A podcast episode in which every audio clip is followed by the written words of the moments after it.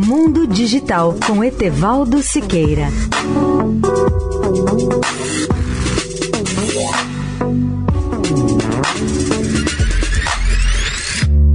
Olá, amigos da Eldorado.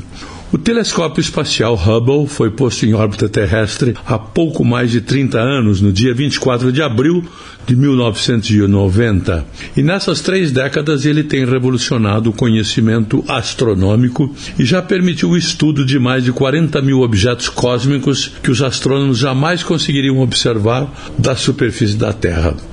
O Hubble foi projetado como um observatório destinado a explorar o universo em luz de comprimento de onda visível, ultravioleta e infravermelho.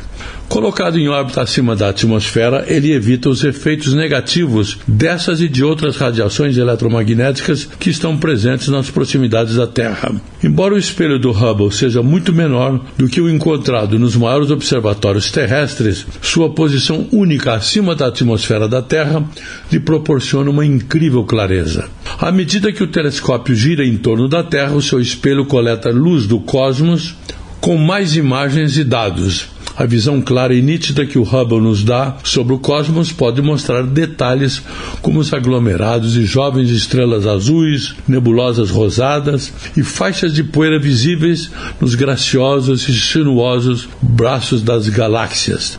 Etevaldo Siqueira, especial para a Rádio Eldorado. Mundo Digital com Etevaldo Siqueira.